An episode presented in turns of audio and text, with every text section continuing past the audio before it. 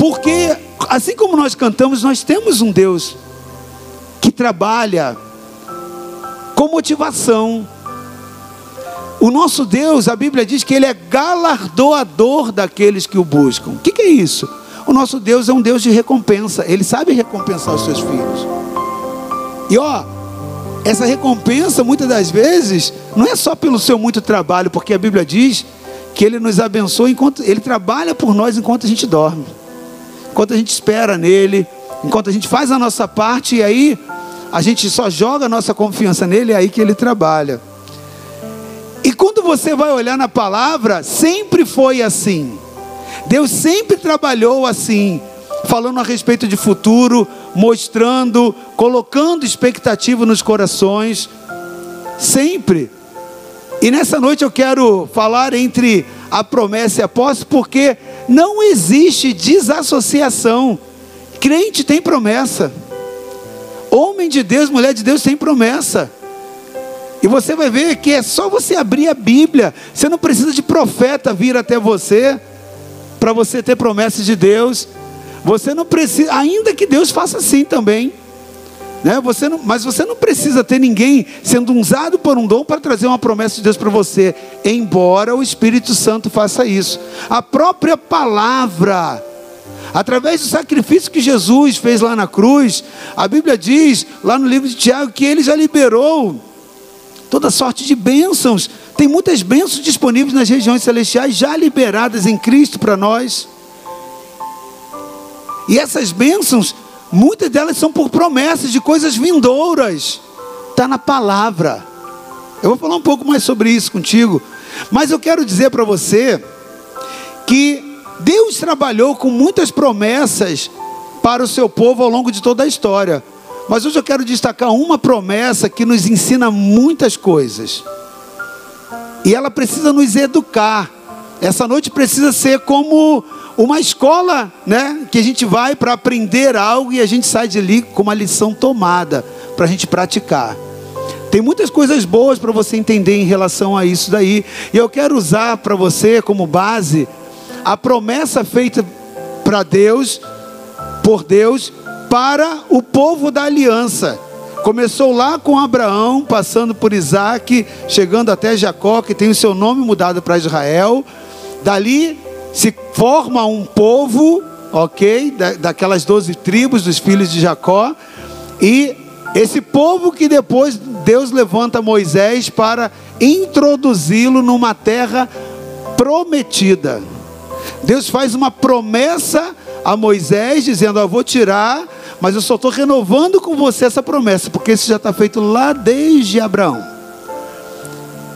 Então tem muita coisa para nos acender a esperança nessa noite e também nos educar. Deus é um Deus que gosta de educar, Ele gosta de nos ensinar, como um pai educa o seu filho, assim o Senhor faz conosco, é isso que Ele quer fazer nessa noite. Ele quer te adestrar, Ele quer te preparar, e Ele quer fazer com que você conheça que Ele é um Deus realmente que promete e um Deus que executa aquilo que prometeu. Então eu quero falar um pouco para você sobre a esperança de, de se alcançar uma promessa. Sabe, Deus ele trabalha com esse caráter motivacional. Intencionalmente, Deus se relaciona com homens, dizendo a ele, trazendo a ele promessas, e normalmente essas promessas elas são nos tempos mais adversos da vida daquela pessoa. Normalmente uma promessa chega a você da parte de Deus quando tudo diz não. Quando aquilo não faz significado algum, não faz coerência alguma com a realidade daquilo que você vive. Por que, que o nosso Deus trabalha assim? Para que eu e você venhamos a conhecê-lo. Para que você aprenda que aquilo que você não pode, Deus pode. Aquilo que você não consegue, Deus consegue. E agindo Ele, quem impedirá? Então, como que Deus faz para construir esse homem de fé e essa mulher que eu e você temos nos tornado? Trazendo promessas, nos alertando a respeito de coisas que Ele quer fazer conosco, e aí Ele coloca desejos também no nosso coração. E quando você vai lá na palavra, a Bíblia diz que você pode aquilo. Você pode, você tudo pode naquele que te fortalece. E aí você toma aquilo como promessa da parte de Deus, porque a palavra de Deus diz que sim, quando tudo diz não, quando tudo diz que é adverso. E aí Deus vai construindo em você uma caminhada, uma jornada de fé, e você vai se tornando um homem, uma mulher, um jovem de fé. E é assim que o justo vive. O justo ele vive pela fé. E ele vive pela fé de uma forma que ele não recua, porque a própria palavra diz que se ele recuar, a alma do Senhor mesmo não terá prazer nele. Então Deus, Ele introduz em nós uma palavra, Ele gera em nós uma expectativa, uma esperança, e esse tempo entre aquilo que a gente recebe de promessa até a concretização, é um processo dele na nossa vida, e que nos faz sair lá do outro lado muito mais fortalecido.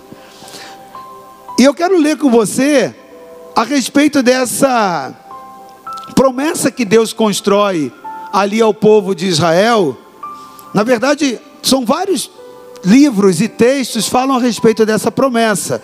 Mas eu separei um aqui em Êxodo 33, ou perdão, em Números 13, de 21 a 29, porque eu quero te mostrar algumas coisas a respeito disso daí para que fique bem claro o caminho que Deus usa e a forma como nós somos desafiados entre aquilo que nós recebemos por promessa até aquilo que vai se concretizar. Olha o que, que diz lá em Números 13, de 21 a 29.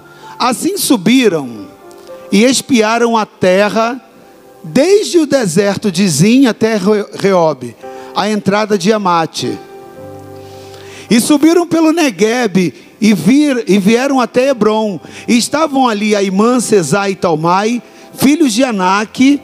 Hebron foi edificada sete anos antes de Zoan, no Egito. E depois vieram até o vale de Escol, e dali cortaram um ramo de vide com um cacho de uvas, o qual trouxeram dois homens numa vara, como também romãs e figos. Esse lugar se chamou o Vale de Escol, por causa do cacho que ali se cortaram, que, se, que ali cortaram os filhos de Israel. Ao cabo de 40 dias, voltaram de espiar a terra. Caminharam e vieram a Moisés e Arão e a toda a congregação dos filhos de Israel no deserto de Parã, a Cádiz, e deram-lhe conta a eles e a toda a congregação, e mostraram-lhe o fruto da terra. Relataram a Moisés e disseram: Fomos à terra que nos enviastes, e verdadeiramente mana leite e mel. Esse é o fruto dela. O povo, porém, que habita nessa terra é poderoso e as cidades muito grandes e fortificadas. Também vimos ali os filhos de Anak, eram gigantes. Os amalequitas habitam na terra do Negueb. Os heteus, os jebuseus e os amorreus habitam na montanha. Os cananeus habitam ao pé do mar e pela ribeira do Jordão.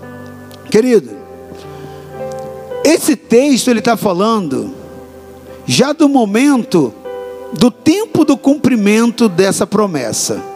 Foi a inauguração desse tempo. Mas isso acontece quase 40 anos depois de uma promessa.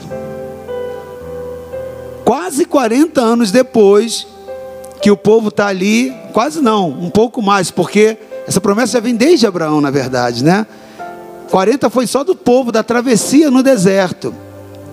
E agora, o povo está diante da, do ambiente, do momento de ver aquilo que foi prometido se cumprir. Olha que interessante, eles vão lá, Deus havia prometido, Deus havia falado que ia fazer, e eles correm lá agora por estratégia para espiar a terra da qual Deus prometera. E o que, que eles viram lá? Eles viram duas realidades. Sabe por quê? Porque toda promessa ela vai envolver duas realidades. A primeira realidade que ele viu foram os benefícios. Os benefícios que eles teriam. Tinha figos, tinha fruto. Lembra que eles nesse momento estão no deserto. No deserto não tinha nada daquilo.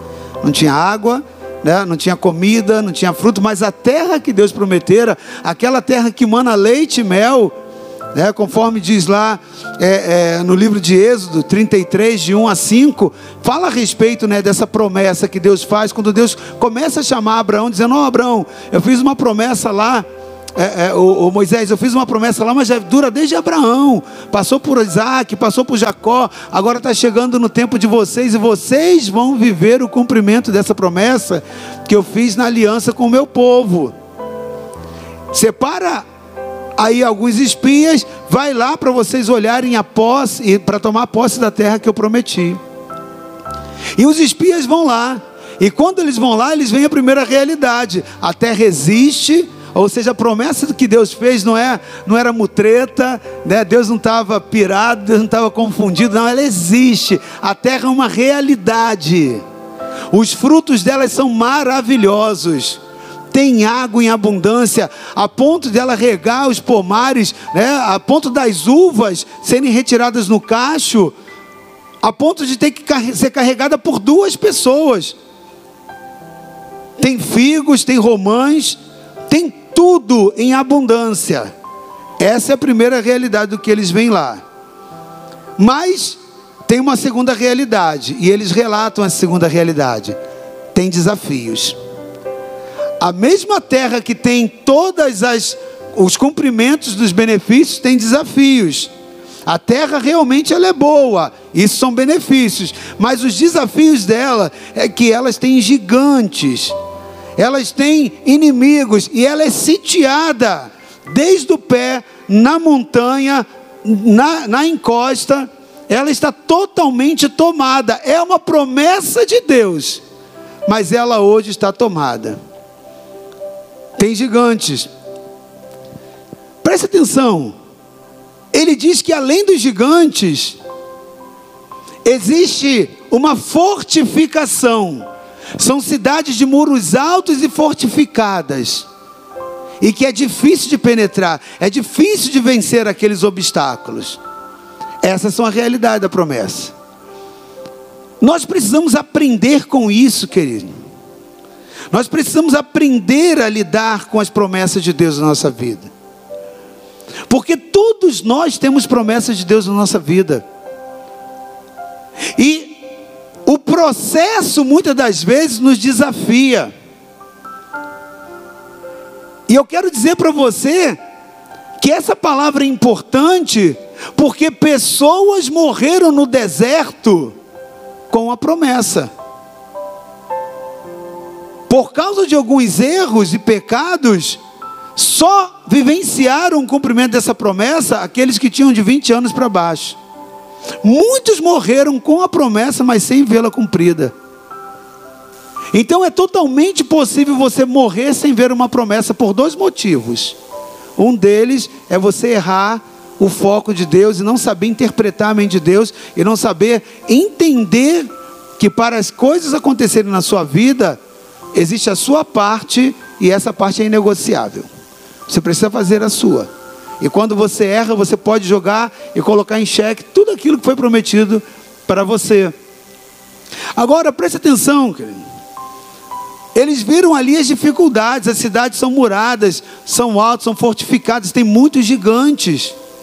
Eu quero declarar para você e dizer uma verdade de Deus, que Deus mandou te trazer nessa noite. E não é frase de para-choque de caminhão, é verdade. Os gigantes existem para nos abençoar na fé, na maturidade. Todo gigante que você está enfrentando, ele é um instrumento de Deus para te abençoar. Porque o fim dele já está decretado, você vai vencê-lo. Seja qual for o tamanho, esteja ele onde estiver, você vai vencê-lo.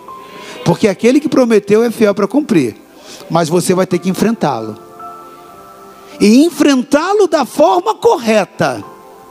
enfrentá-lo da for forma certa. Você não pode fugir dessas, das batalhas, daquilo que te separa para a sua promessa. Você é um homem de fé, a sua alma não pode recuar, porque Deus quer fortalecer por fé. Então ele te vai, ele quer te introduzir no lugar da promessa, aquilo que ele prometeu para a sua vida, mas ele já está te avisando: olha, lá vai ter gigantes. Ele poderia perfeitamente prometer uma terra, te dar uma promessa que não exigiria nenhum tipo de luta, sim ou não? Sim. Mas como que você vai se tornar um homem, uma mulher de fé? Como? Então ele precisa estimular a sua fé, ele precisa que você entenda que ele sempre vai passar um filho dele pelos processos. Não tem como, querido. Não tem como você entender um evangelho que não tenha processos, onde Deus vai te lapidar. Isso é necessário da parte dele.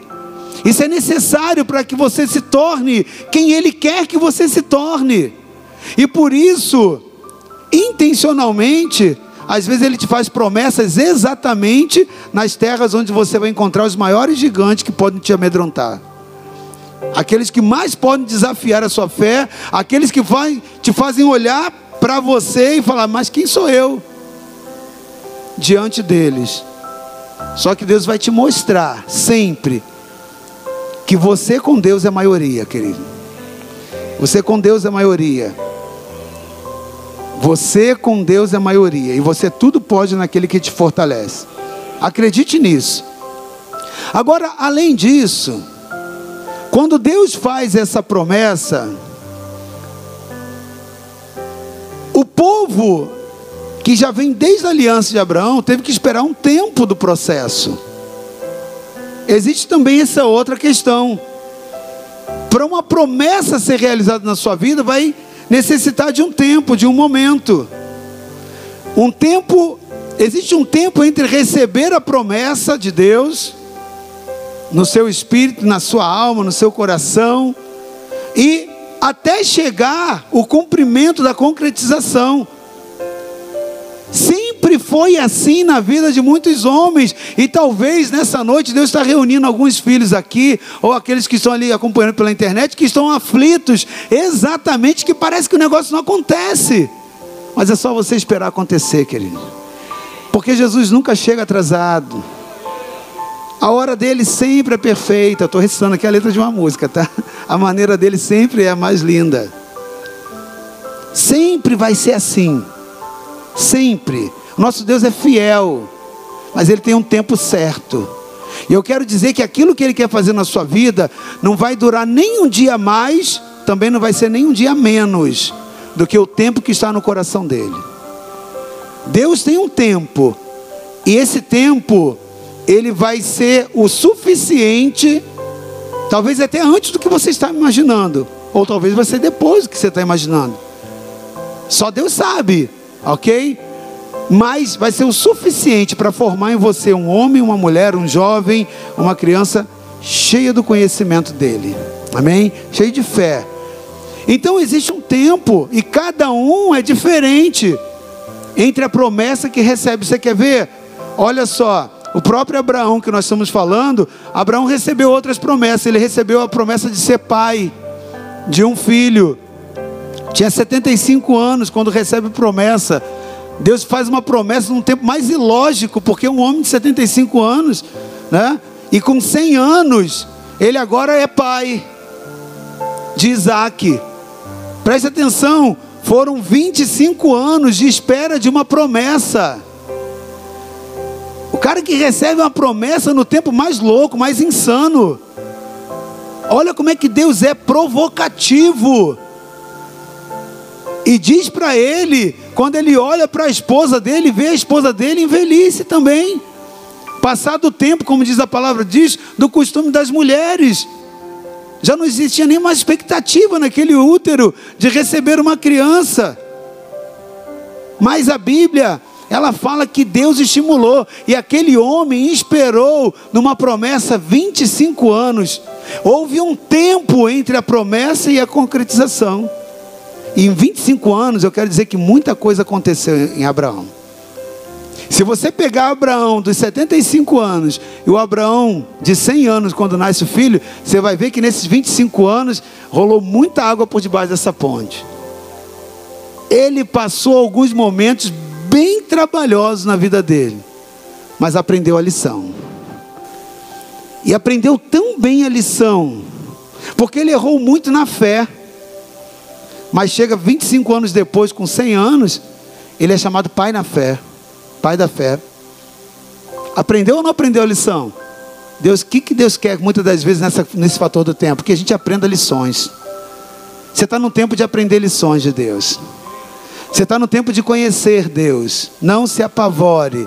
Não pense que Deus saiu do trono. Não pense que Deus perdeu o controle. Não pense que o carro está desgovernado. Ei, olhe para aquele que é fiel aprenda com ele. Amém? O tempo durou na vida do filho dele, de Isaac, porque Isaac também teve uma promessa de ser pai. E quando Isaac recebe a promessa de ser pai, passaram 20 anos, foi 5 anos a menos do que o pai dele para esperar por ele. Mas também levou um tempo. Consegue entender? Sim ou não? Deus tem um tempo separado, diferente. O problema, entre aspas, né, o desafio era o mesmo: a paternidade.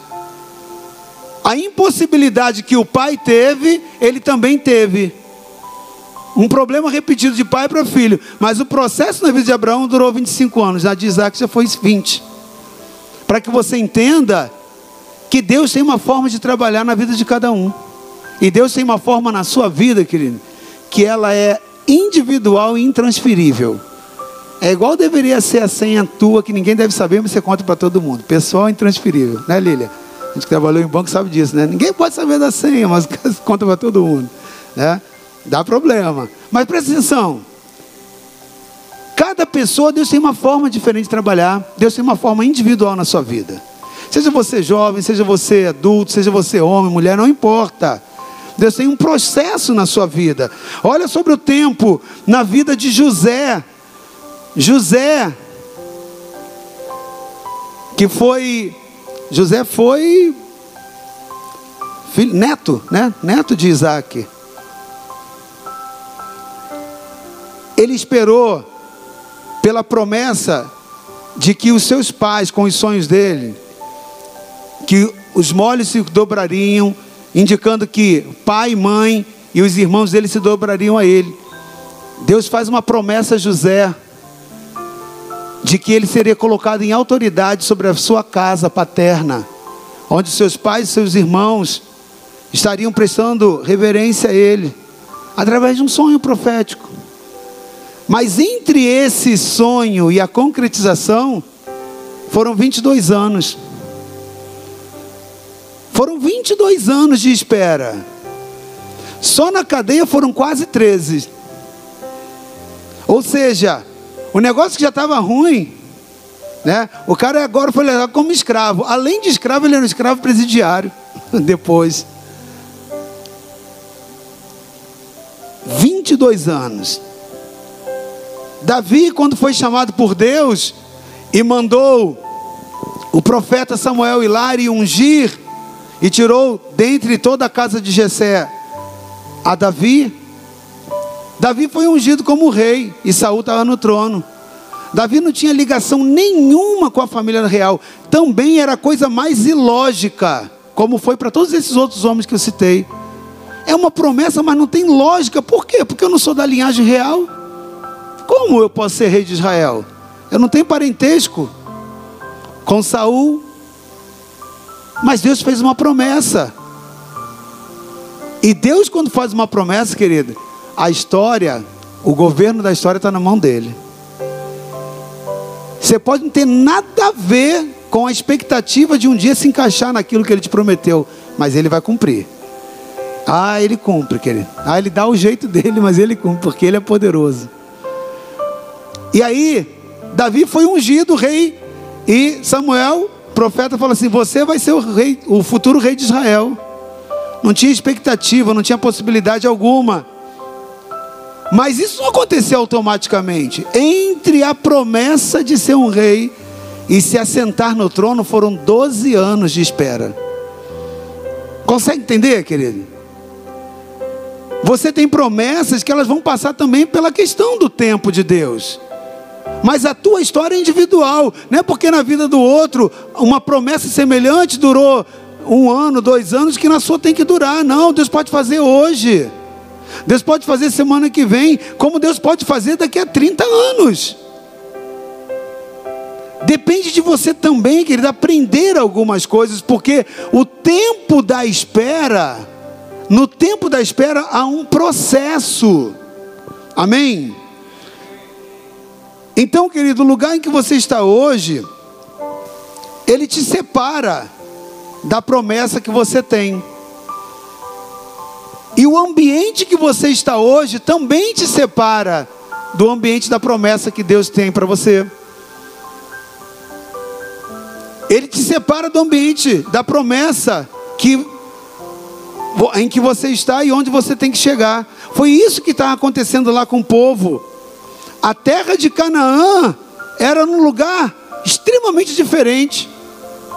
Então existia um tempo e existia uma geografia para a promessa. Eu quero te explicar nessa noite, por, por, para educar você nesse entendimento, querido que existe esses dois fatores para a promessa que você tem na sua vida. Existe o tempo e a geografia da sua promessa.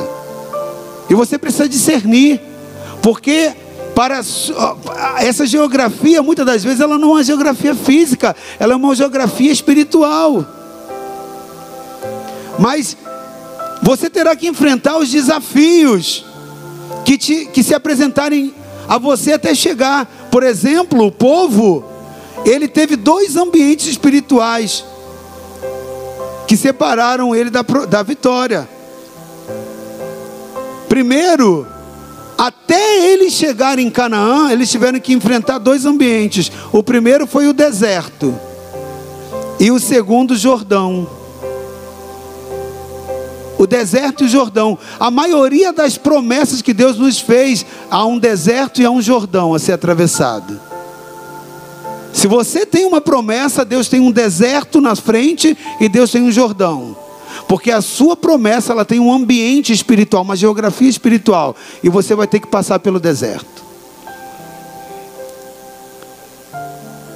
E você não pode morrer no deserto com a promessa. Você tem que vencer o deserto e você tem que vencer também o Jordão que te separa do ambiente. E o que, que a gente aprende no deserto? A gente aprende que a nossa fé ela é provada e nós precisamos perseverar. Nessa noite, eu sei que tem pessoas aqui que estão atravessando o deserto em algumas áreas nas suas, nas suas vidas, e o Espírito Santo, porque o Espírito Santo mandou ministrar isso exatamente para que você possa entender. Perseverar. Sabe por quê? Parte do povo, quando sai lá, começou a lembrar da cebola, quando tinha uma fruta, uma terra que manava leite e mel. Eles não teriam acessado essas frutas lá que tinham em Canaã, se eles voltassem por causa da cebola e do alho. Tem gente que está trocando aquilo que Deus preparou, o melhor de Deus. Porque Ele disse que vocês vão comer o melhor dessa terra. Tem gente que está trocando por cebola e alho do Egito. E voltando atrás, desistindo de crer. Faz isso não, querido. Persevera. A voz do Espírito nessa noite está batendo assim no teu coração, está dizendo: Filho, filha, persevera. Vence o deserto. Tem escassez de, de pão? Tem, mas tem o meu maná, tem o meu milagre. Tem escassez de água, mas tem o meu milagre. A rocha vai soltar água. É só você liberar a palavra. Tem frio? Tem, mas eu sou a coluna de, de, de fogo. Né? O Senhor está ali ao seu lado. Tem calor escaldante, mas tem a sombra, porque a nuvem vai fazer sombra na sua vida. Ou seja, no deserto você vai se relacionar com as múltiplas experiências de Deus. E você vai sendo cada vez mais estimulado a perseverar. Então persevera. Mas também Tem o Jordão no deserto. Tem o Jordão. Entre o lugar onde eles estavam no Egito, eles tiveram que atravessar caminhada de 40 dias, que acabou durante 40 acabou sendo 40 anos por causa da murmuração.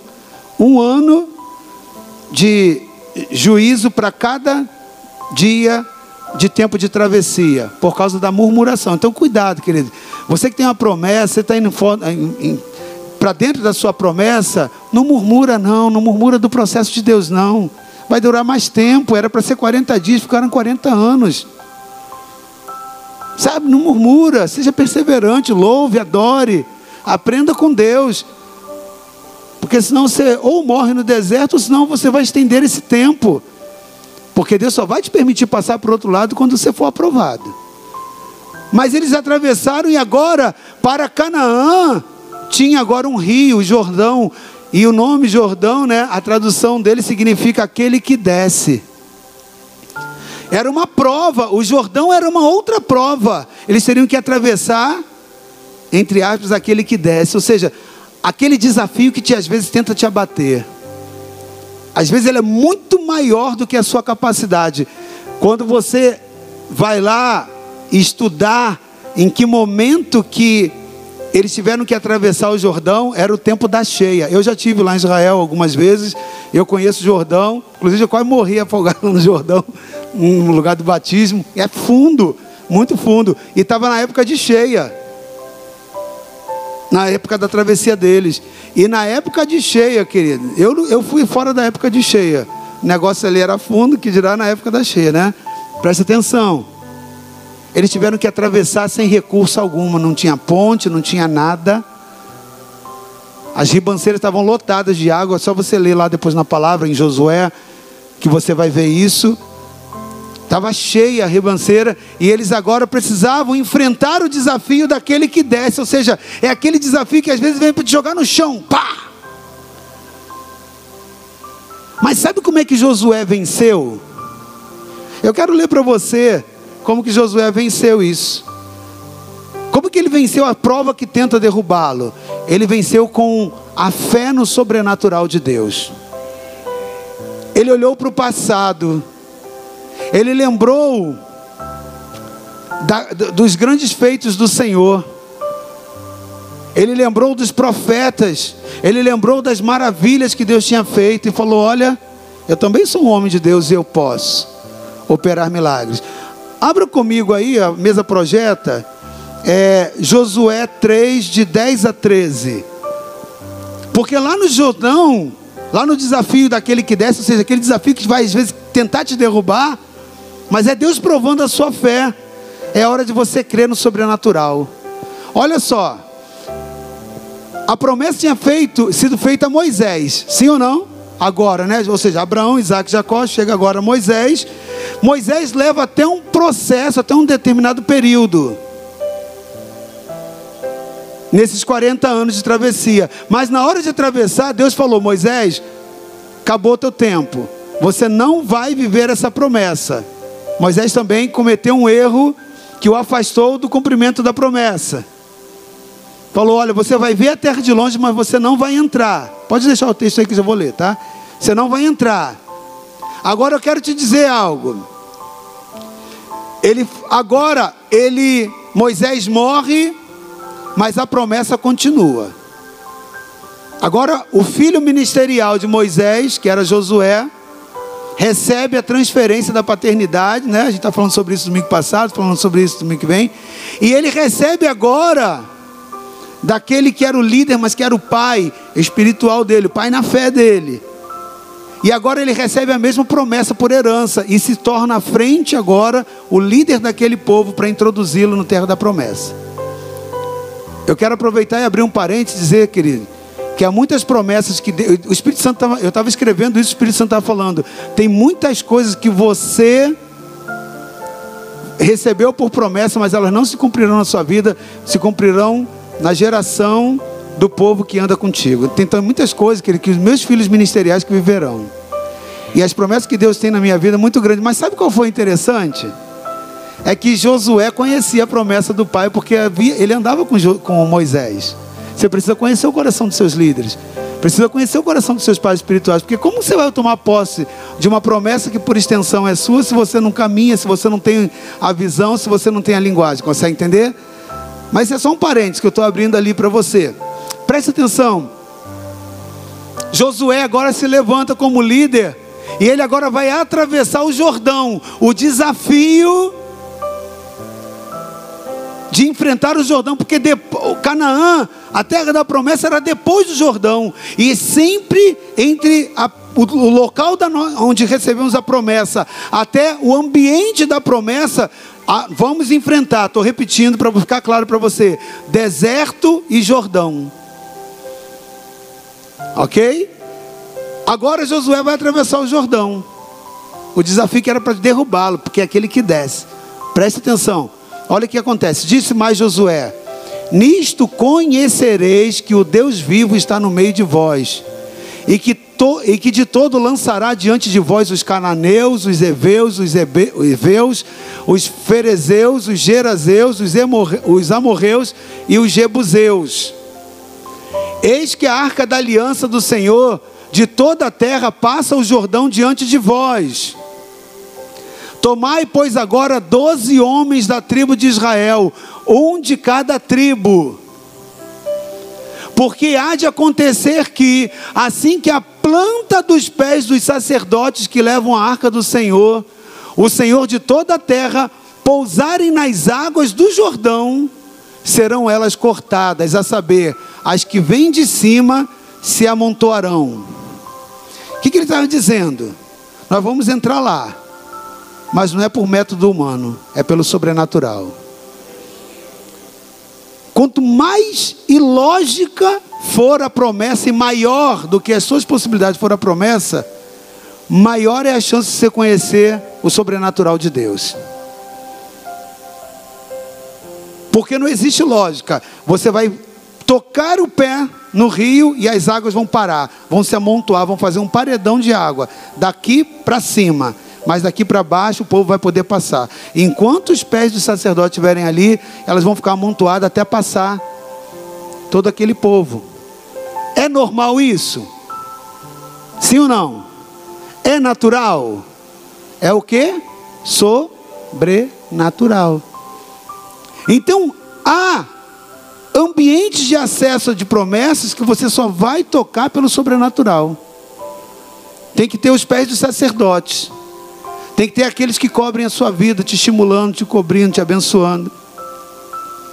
Tem que ter, tem que ter o selo da aliança. Isso é muito forte, querido. Ao tocar a planta dos pés nas águas, elas se separarão. O Jordão estava num tempo de cheia. Uma promessa que veio ali, agora estava recebida por, né, por Moisés, que estava à frente, agora passa para Josué. Agora, Josué, ele discerne o novo tempo também.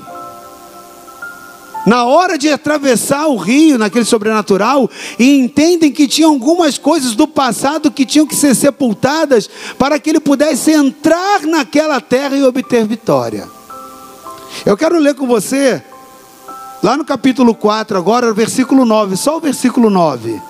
Porque o povo começou a passar o Jordão, enquanto os pés do sacerdote estavam ali. Josué também passou.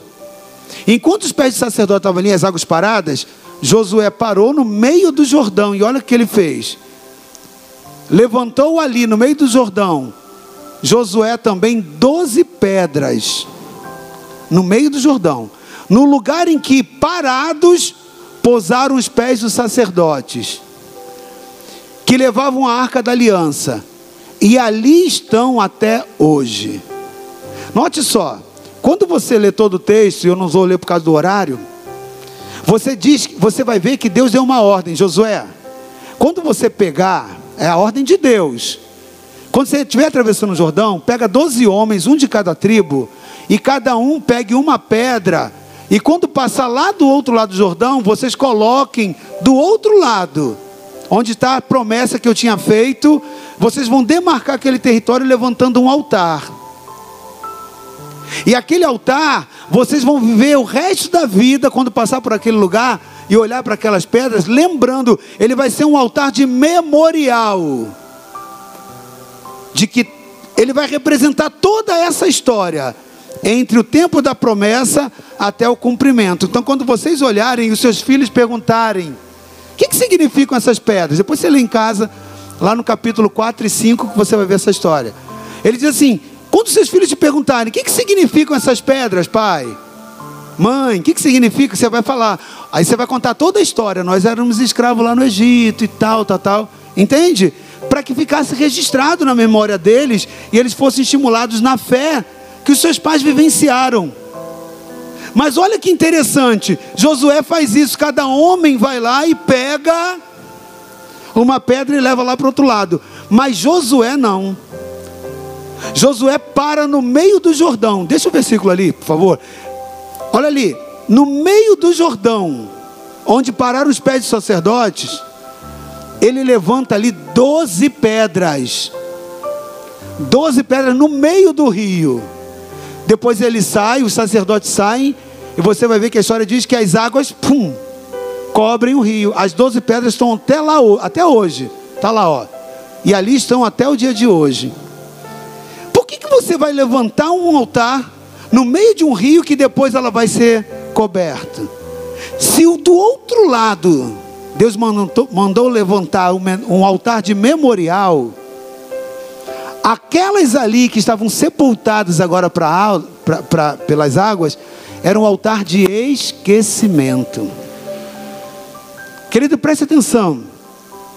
Entre o ambiente onde eles receberam a promessa e o ambiente onde eles iriam tomar posse da terra, havia um rio, foi levantado exatamente no meio do rio um altar que depois foi coberto pelas águas. Aquelas doze pedras, diferente daquelas que quando os olhos batessem, daquelas outras, quando os olhos batessem, eles iriam lembrar Josué estava entendendo que entre a promessa e o ambiente, entre o lugar onde recebeu a promessa e o ambiente onde era a concretização da promessa, haviam coisas, lembranças que precisavam ser sepultadas. Nós precisamos aprender que muitas das vezes coisas nos prendem lá no passado que nos impedem de entrar no novo tempo. Você quer ver uma delas? Quem estava entrando ali eram filhos, netos, bisnetos, que eram de 20 anos para baixo. Filhos, netos, bisnetos de pais, mães, avós que ficaram do outro lado do Jordão, que não puderam passar. Você já parou para pensar nisso? Não morreu todo mundo daquela geração e só depois que morreu todo mundo que eles entraram, não, não. Tiveram que se despedir. Tchau, estou indo. Ok? E aqueles que tinham de 20 anos para cima ficaram ali com as duas tribos e meia. Pois você lê lá na palavra, você vai entender isso. Mas Josué mostrou diante do povo ali que não é que ele ia esquecer das pessoas, não é que ele ia esquecer, não é isso. Mas você não pode estar preso com a emoção lá no passado, você não pode estar preso com pendências lá do passado que te impedem para o novo tempo no futuro. Sabe por quê? Do outro lado da terra tinha todos aqueles frutos, mas tinham gigantes. E tem gente que entra no lugar da promessa, mas é morto pelos gigantes. Sabe por quê? Porque a emoção está comprometida. Ele está no novo local, ele está no novo tempo, mas ele vive a memória do passado. Toda vez que você entrar num lugar que Deus te introduzir, novo, sem sepultar a emoção e a lembrança do passado, pode ter certeza, esse novo lugar que era para ser uma bênção para você, os gigantes vão te derrubar. Porque todo novo ambiente vai ter gigantes que você não conhecia. E se você não levantar no meio do Jordão, no meio dos seus desafios, aquilo, as pedras que vão te libertar do passado, libertar das antigas tradições, dos antigos costumes, pode ter certeza que os gigantes lá na frente te abatem. Porque toda nova terra vão ter as bênçãos de Deus prometidas, mas vão ter os gigantes. Josué entendeu isso. Não adianta eu só ficar falando para os meus filhos, você está vendo? Olha, tem esse altar do memorial. Não. Josué, toda vez que batesse o olho no Jordão, ele ia lembrar. Eu tive que abrir mão e largar coisas do meu passado. Sabe, ali naquelas pedras estava um perdão de mágoas, ressentimento de situações, consertos de pendências. Tem coisas que você precisa, querido, estabelecer no meio do Jordão, dos desafios, no momento de você tomar posse, quando está vindo. Porque não adianta você entrar na terra, se você tiver pendência, os gigantes dali te matam. Preste atenção. Josué entendeu isso e ele resolveu isso. Eu não posso ficar preso a emoções do passado, a lembranças do passado, a, a pendências do passado. Eu preciso resolver aqui no meio do Jordão. Não adianta eu botar 12 pedras para lembrar, mas está com a emoção vinculada àquilo. A escola de hoje está terminando, a aula de hoje, tá? Que Deus está nos dando uma lição para o nosso bem, amém? Mas eu quero terminar para você dizendo que após eles serem introduzidos ali na terra, no cumprimento das promessas, né? Eles precisaram enfrentar esses gigantes. Talvez eu esteja diante de um público de irmãos e irmãs que falam assim: Poxa, mas eu não tenho promessas. Eu quero te mostrar que tem, querido. Quer ver? Abre Deuteronômio 28, mesa, de 1 até o 13. São promessas para você, promessas de bênção. Promessas de bênção para os filhos de Deus, na aliança dele. Se você é filho, você tem direito a essa promessa. E você tem que orar por essas promessas, você tem que aprender. Talvez o território onde você esteja fala, mas isso aqui é impossível de cumprir. É exatamente igualzinho que Deus fez com Abraão. Mas essas promessas e tantas outras já estão guardadas no testamento para você. Seja nesse que é o Antigo Testamento, seja o Novo Testamento, porque o Deus que prometeu é o mesmo, não mudou. Está ali, ó. Não, é Deuteronômio, Deuteronômio 28. Tá? Falei 25? Aqui diz que apóstolo não erra, né? Só se equivoca. Deuteronômio 28, de 1 a 13. Brincadeira, gente. Se atentamente ouvires a voz do Senhor teu Deus, tendo cuidado de guardar todos os seus mandamentos, que hoje te ordeno, o Senhor, o teu Deus, olha a promessa dele. O que, que ele falar? Ele te exaltará sobre todas as nações da terra. A partir de hoje, talvez você não conhecia, mas hoje você pode, a partir de agora que você está conhecendo, dizendo: Deus me prometeu que vai me exaltar sobre as nações da terra. Deus vai te exaltar sobre todas. Você, qual é a nação que você está hoje? Qual a nação que você está hoje? No Brasil, vai começar pelo Brasil. Você é brasileiro, Deus vai te exaltar aqui no Brasil. O Brasil é a terra da sua exaltação. Mas vai parar aqui? Não. Deus tem promessa que pode ir além. Vai para as nações. Amém? Se ouvires a voz do Senhor teu Deus, virão sobre ti e alcançarão todas essas bênçãos. Pode seguir. Bendito serás tu na cidade. Quem é que trabalha na cidade aqui? Você vai ser abençoado na cidade, vai ser bendito. É promessa de Deus. Quando tu estiver indo mal, você fala, meu Deus, mas eu estou nessa cidade aqui, está tudo errado. Você tem que, olha, talvez o, a, o que você vê no natural diz que está tudo ruim. Mas ele diz, a promessa é que você vai ser abençoado, vai ser bendito na cidade. E se você resolver ir para o campo, você vai ser bendito no campo, amém? Pode, pode avançar. Bendito o fruto do teu ventre. Quem tem filhos aqui? Agora, quem não tem, mas tem ventre? Quem é mulher aqui? Você tem direito a ter um filho e uma, uma semente bendita. Consegue entender? É promessa de Deus. Então, quando você a Bíblia diz que não haverá estéreos no meio do, dos filhos dele, no meio de Israel. Amém? Então, se você não tem condição de engravidar, se você é igual Sara, a esposa de Abraão, é uma promessa que Deus está dizendo. Ele está dizendo: você vai ser abençoado no fruto do teu ventre, e também no fruto da tua terra, e no fruto dos teus animais, na cria das tuas vacas e das tuas ovelhas. Quando aquele povo recebe essa promessa, pode avançar. Quando ele recebe essa, essa promessa, eles eram uma nação agropecuária. Hoje o que Deus está dizendo é o seguinte: vai ser bendita a tua moto, vai ser bendito o seu carro, vai ser abençoado, consegue entender o seu meio de transporte? Eu vou abençoar. Ok? Vai ser abençoada a sua loja, vai ser abençoado os seus negócios, vai ser abençoado o seu empreendimento. É isso que o Senhor está dizendo. Amém? Bendito o teu cesto e a sua amassadeira, o lugar da sua fabricação, da sua comida, a sua dispensa, vai ser abençoada. Olha, quando você estiver ali, ó, ainda mais com uma inflação dessa aí, você vê que está tudo contrário, você tem direito à bênção de Deus. Amém? Continua lá. Bendito serás ao entrares, e bendito serás ao sair de todos os ambientes, querido. Quando você for entrar no novo emprego, você é bendito.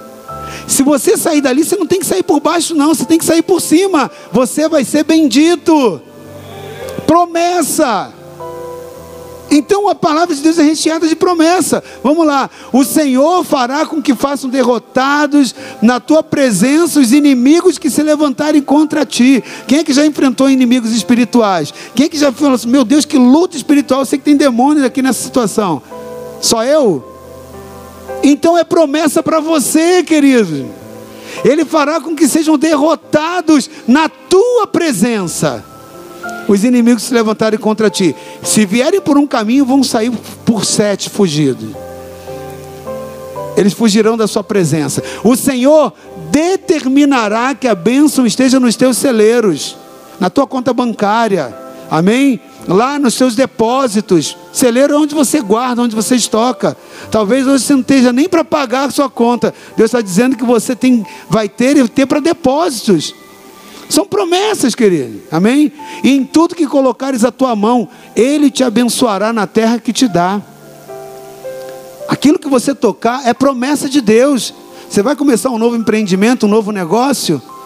Se você entender a aliança com Deus e que a bênção dele está sobre a sua vida, o seu negócio vai prosperar, porque aquilo que a sua mão tocar vai prosperar.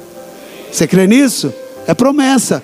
O Senhor te constituirá para si por povo santo Amém? Você é separado como povo de Deus. Você vai ser abençoado como povo santo no, meu, no, seu ministério. Seu ministério vai florescer, vai frutificar. Você vai crescer. Você vai expandir ministerialmente. Por quê? Porque Ele vai te constituir para Ele como um povo santo. Quando guardares os mandamentos do Senhor teu Deus e andares nos seus caminhos. E todos os povos da terra verão que és chamado pelo nome do Senhor e terão medo de ti. Que, é isso? Deus vai te exaltar e fazer com que aquelas pessoas que te cercam, na tua família, na tua parentela, seus amigos, os que te conhecem, que trabalham com você, aqueles que estão ali na redondeza onde você mora, e os que também não te conhecem, vão conhecer a tua história. Deus está na vida dela, Deus está na vida dele. O Senhor te dará abundância de bens no fruto do teu ventre, ou seja, é uma promessa de abundância para a sua geração no fruto dos teus animais, no fruto do teu solo, na terra que o Senhor, sob juramento a teus pais, prometeu dar-te. O Senhor te abrirá o seu bom tesouro. Olha que promessa linda, querido. O céu para dar chuva à tua terra no, teu, no seu tempo e para abençoar a obra das tuas mãos. Talvez você olhe para a sua conta corrente, você tem que profetizar essa promessa. Emprestarás a muitas gentes porém tu não tomarás emprestado. Às vezes você está refinanciando, refinanciamento, refinanciamento, né, pegando de um lado para cobrir o outro. A Bíblia está prometendo. Deus é uma promessa para a sua vida. Você vai emprestar para muitas pessoas, mas Ele vai cessar o tempo de você tomar emprestado. Amém? Promessa. O Senhor te porá por cabeça e não por cauda lá no teu trabalho, lá no meio da tua família, na sua história. Só estarás por cima e não por debaixo, se obedeceres os mandamentos do Senhor teu Deus, que hoje te ordeno em cumprir. Queridos, nós temos promessas promessa de salvação da nossa família, promessa é, é, não só de bênção, de prosperidade física, material, mas promessas em todas as áreas porque o Senhor já liberou. Preste atenção. Eu quero terminar essa palavra orando com você, mas que você entenda o processo que você está passando para receber aquilo que Deus te prometeu. O povo recebeu lá em Padarã a, a promessa, lá com Abraão. A resposta estava lá em Canaã. Tempo de caminhada, vencer o deserto, atravessar o Jordão, sepultar coisas que precisam ficar para trás, entrar na terra e tomar posse, lutar com os gigantes que foram feitos para morrer nas suas mãos pelo poder do nome de Jesus. Então, a posse da terra, crendo que quem te prometeu é fiel. Se você crê que quem te prometeu é fiel, fique de pé nesse momento.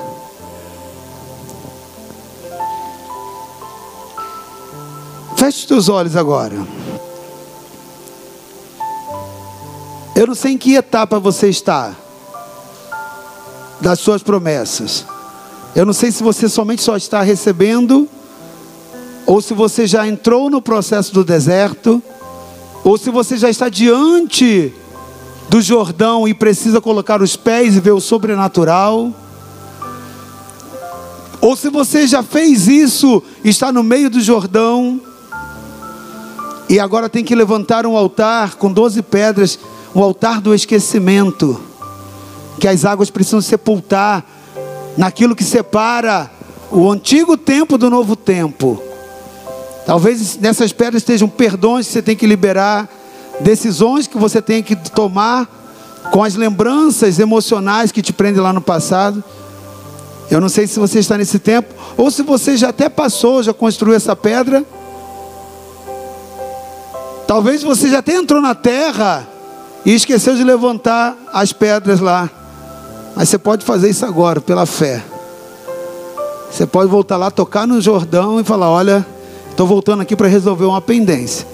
Que eu não quero morrer ali na terra que o Senhor vai me dar, não. Ou eu não sei se você já passou para o lado de lá. E está vendo agora somente os frutos. Mas eu quero te lembrar: ei, tem uma guerra aí. Tem gigantes nessa terra. E você precisa ser forte e corajoso. Não temer os gigantes, mas se levantar em autoridade. No nome de Jesus e lutar. Entendendo que você não está só nessa batalha. O Senhor contigo te faz maioria. Pai amado, no nome de Jesus. Toda promessa, Senhor amado a Deus, ela vai envolver essas questões que o Senhor nos ensinou Muitas delas, Senhor, todos nós já sabemos, algumas outras o Senhor nos despertou de uma forma diferente. Mas nós vemos que na construção, volta e meia, o Senhor usa os altares para falar isso, para nos educar, Pai. Porque essa é a realidade de cada um de nós na jornada nessa terra, enquanto somos peregrinos aqui, Senhor. Nós estamos sendo aperfeiçoados, amadurecidos, treinados, capacitados. Meu Deus, nós temos tantas promessas na tua palavra, nós lemos agora só algumas delas, Senhor. Mas são milhares de promessas que a tua palavra tem. Além disso, Pai, as novas que o teu Espírito Santo nos trazem. Porque nessa nova era de graça, da graça, Pai, onde o teu Espírito está à frente da tua igreja, o Senhor nos promete coisas que os nossos olhos não viram, os nossos ouvidos não ouviram e nunca chegou ao nosso coração humano através dos dons espirituais, porque o teu espírito hoje rege a tua igreja aqui na terra. E quantos de nós recebemos promessas além da palavra, promessas pessoais e individuais através daquilo que o teu espírito nos comunicou, da tua parte, para nos aperfeiçoar, nos estimular em fé. Pai, que cada um de nós possamos ter agora como uma bússola, Pai, espiritual, que nos indique a direção, o caminho a tomar. E cada um de nós tenha, Senhor amado a Deus, um, como um GPS espiritual, que nos mostre exatamente a localização de onde nós estamos. Nesse tempo, Pai, entre ouvir a promessa, até, Senhor amado, o ambiente da promessa, o ambiente espiritual ou físico daquilo que o Senhor tem para nós. Que possamos nos localizar em Ti.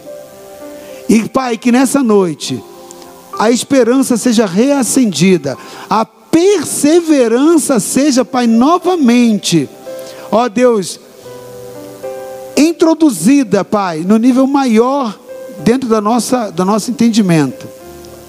Quebra toda a lógica humana, toda a condição terrena e nos faz entender que o justo vive pela fé. E se ele recuar, a tua alma não tem prazer, Senhor. Nós saímos daqui hoje com uma lição, Pai, a executar. Cada um diferente, Pai, nessas lições, porque temos tempos diferentes na nossa individualidade construída contigo. Mas uma coisa é comum a todos nós: o mesmo Deus, fiel, que prometeu, é aquele que nos une no selo de um mesmo Espírito. Muito obrigado. E que nenhuma das tuas promessas caiam na vida de qualquer um dos seus filhos.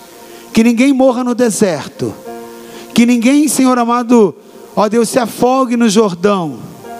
Que ninguém, Senhor amado, ó Deus, desista de lutar contra os gigantes que se levantarem. Porque contigo nós faremos proezas, Pai.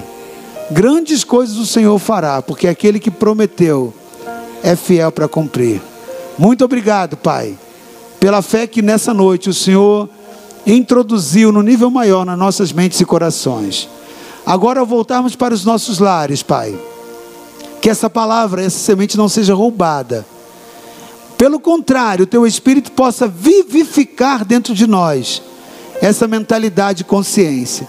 E quando tudo disser não, quando tudo for desfavorável, quando tudo for contraditório, nós queremos, Senhor amado, trazer à memória aquilo que nos traz esperança. Tu és o Deus do impossível. Tu és o Deus que pode todas as coisas. E nós nos apegamos ainda mais em Ti. Obrigado por nos ensinar. Obrigado por nos estimular a entender o Teu processo e a Tua escola nas nossas vidas. Saímos, Senhor amado, Deus, ó Pai, desse lugar mais abençoados do que como chegamos, Pai. E te agradecemos pela presença do Teu Espírito no nosso meio no nome de Jesus. Amém. Amém.